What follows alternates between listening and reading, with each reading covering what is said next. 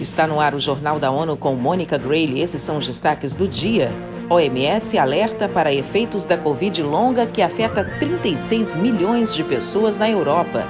ONU celebra Dia Internacional das Micro, Pequenas e Médias Empresas. A Organização Mundial da Saúde, OMS, estima que um em cada 30 europeus pode ter desenvolvido a forma mais desconhecida da Covid-19 durante os três anos da pandemia. Quem tem as informações é Felipe de Carvalho.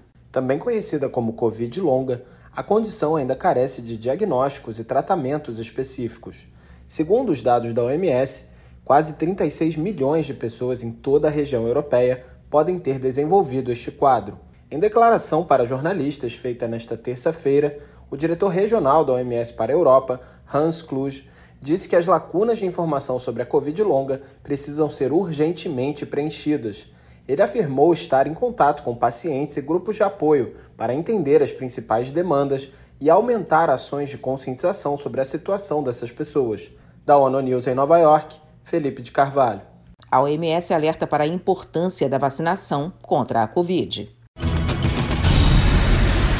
O Conselho de Direitos Humanos está fazendo a revisão do terceiro relatório periódico do Brasil para o Comitê da Convenção Internacional de Direitos Políticos e Civis. A sessão consiste do exame de informações prestadas por escrito pelo país e de respostas apresentadas pela delegação brasileira para as perguntas feitas pelos especialistas do comitê a secretária executiva do Ministério de Direitos Humanos e Cidadania e chefe da delegação do Brasil, Rita de Oliveira, falou sobre um momento de reconstrução profunda de políticas de direitos humanos, após, segundo ela, um período de subversão conceitual. No Brasil, reconhecemos que populações historicamente discriminadas e ou em situação mais vulnerável, como negros, indígenas, mulheres, quilombolas, população em situação de rua, comunidade LGBTQIA, entre outros, estão mais expostos à violência policial, à tortura, à denegação de justiça, ao trabalho forçado e ao encarceramento em massa,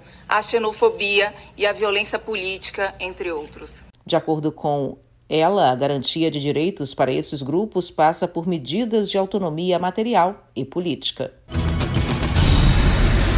A relatora especial sobre a proteção dos direitos humanos no combate ao terrorismo, Fionala Newallen, concluiu a sua visita à base naval norte-americana em Guantánamo. Quem tem as informações é Eleutério Guevani. Após conversar com alguns detidos, ela disse que todos os presos vivem sob efeitos de práticas sistemáticas relacionadas à tortura e detenção arbitrária. Em Nova York, ela disse que existe uma linha tênue separando o passado e o presente com experiências de tortura sem um final evidente à vista, em parte porque faltou uma reabilitação independente, holística ou adequada. A perita cita melhoras nas condições de reclusão, mas aponta grande preocupação com detenção contínua de 30 homens e com o sistema de arbitrariedade que caracteriza um cotidiano de insegurança, sofrimento e ansiedade para todos. Da ONU News em Nova York, Eleutério Gavan. Para Nia Allen, os Estados Unidos estão preparados para enfrentar questões mais difíceis de direitos humanos ela destacou que a visita foi marcada por abertura, espírito de diálogo e acesso a todos os locais de detenção solicitados aos reclusos.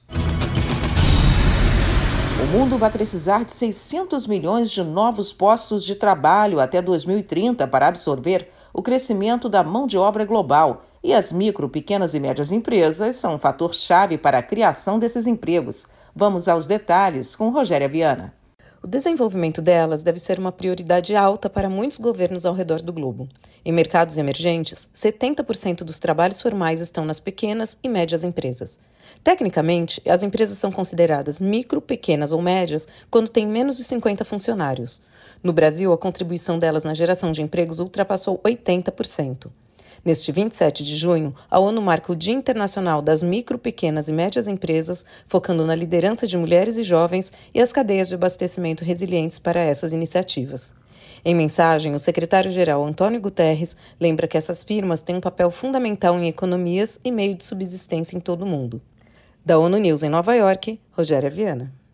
Na Europa, as micro, pequenas e médias empresas perfazem 50% de todos os empreendimentos.